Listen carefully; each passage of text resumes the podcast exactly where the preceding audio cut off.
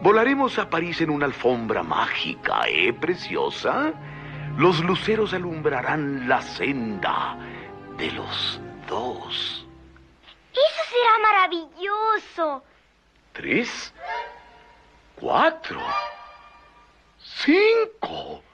Uy, Monsieur O'Malley, estos son mis niños. ¡Ay, qué lindos! Los gatos más famosos de Disney llegan por segunda ocasión a mi emoción estética. Duquesa, Marie, Berlioz y Toulouse viven en la mansión de la aristócrata y cantante de ópera Madame Adelaide de Bonfamille, hasta que el mayordomo Edgar es invadido por la avaricia y los lanza a la calle. Pero no teman, que nuestro héroe, un gato arrabalero llamado Thomas O'Malley, llenará la vida de estos finos meninos de aventuras.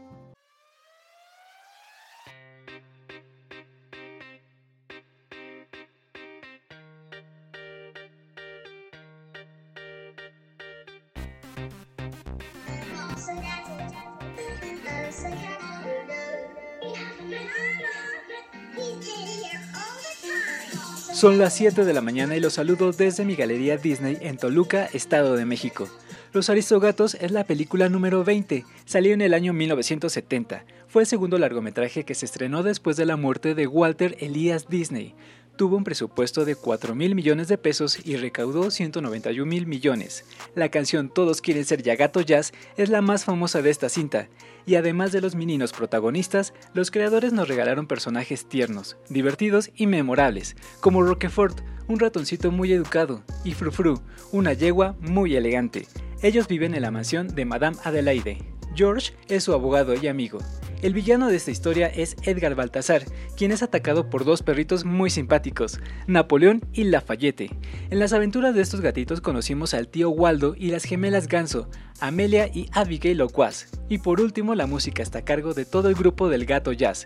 Ellos participan en escenas muy divertidas que harán que esta historia que dura una hora 23 minutos sea eterna en la mente de muchas generaciones. Disponible en Disney Plus.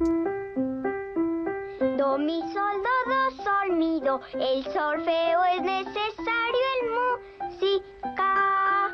Practicar escalas y arpegios. Y se canta desde el pecho y no por la nariz. Al cantar escalas y arpegios se estuvo planeando una secuela de este largometraje, el cual sería titulado Los Aristogatos 2. El argumento previsto era que Marie se perdiera en un crucero por seguir a un gatito, y toda su familia iba a rescatarla. El villano sería un ladrón de joyas que al final es atrapado gracias a esta familia de meninos y sus nuevas aventuras. El estreno estaba previsto para el año 2007, pero fue desechada por los estudios en el año 2006. Ojalá se haya replantado este proyecto y nos sorprendan con una nueva historia de esta bonita familia. Todos quieren ser ya gatos jazz, porque ellos son de los que más saben cinco par. Cierto, todos quieren ya tocar el felino jazz. Después de esta ficha técnica, hablemos de mi emoción estética por los Aristogatos. Evidentemente fue una de las cintas VHS que vi de niño. No puedo escoger una escena favorita porque toda la película me encanta, pero sí les puedo platicar de mi personaje favorito, Thomas O'Malley.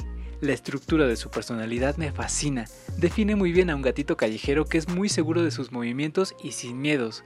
Ese encanto es lo que enamora a una elegante gatita.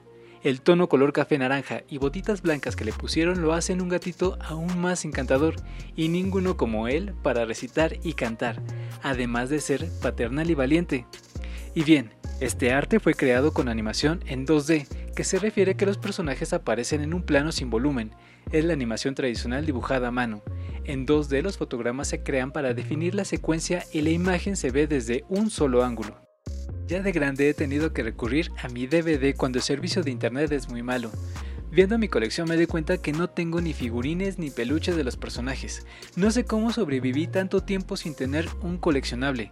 Los gatitos fueron dibujados muy tiernos y con colores muy llamativos.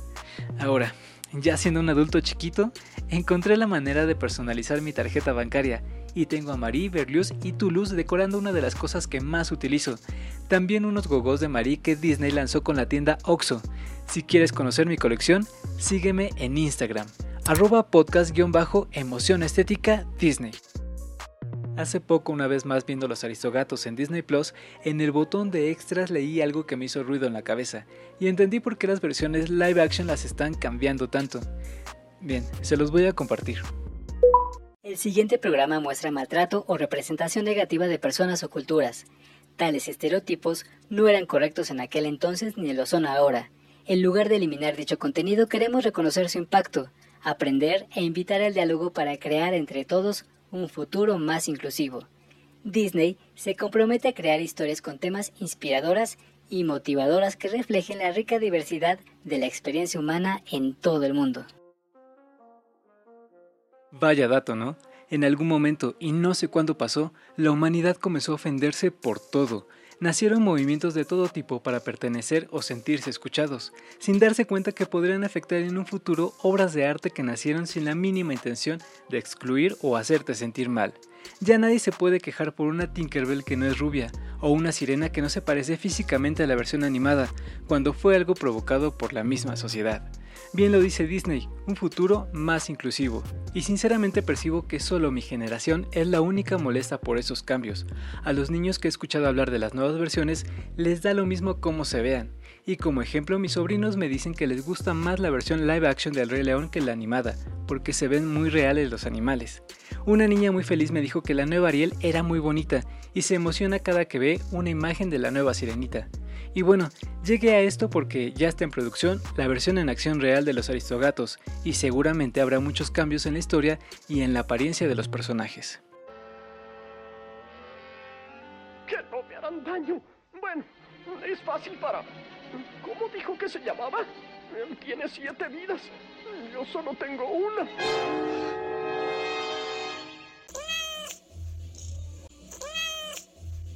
En la primera temporada tengo un episodio titulado Escalas y arpegios Los Aristogatos. En él está la voz de mi gatito Tutti Frutti. Ya no está conmigo y lo extraño mucho. Por amor a él, en esta nueva temporada quise revivir esta historia. Me regaló más de 300 reproducciones y fue mi primer invitado. Donde sea que esté la energía de mi menino, este capítulo te lo dedico. Siempre que vea esta película estarás en mi mente y en mi corazón hasta mi último suspiro junto con mi perrita Mona, de quienes hablaré muy pronto en otro episodio. Mari, mi preciosa pequeñita, vas a ser tan hermosa como tu madre. ¿No crees, duquesa? Luz, espérame. Yo primero, yo primero. ¿Y por qué tú primero? Porque soy una damita. Por eso.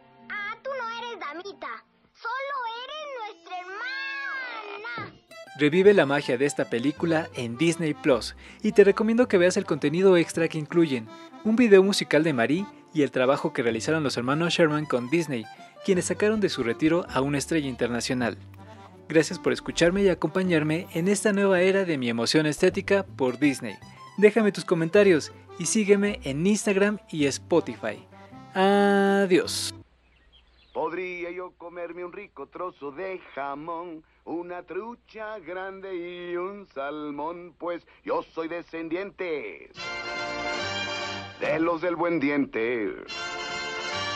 Thomas O'Malley.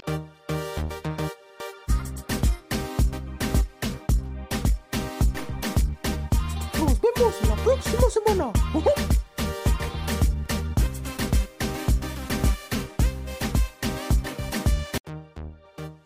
Para más contenido.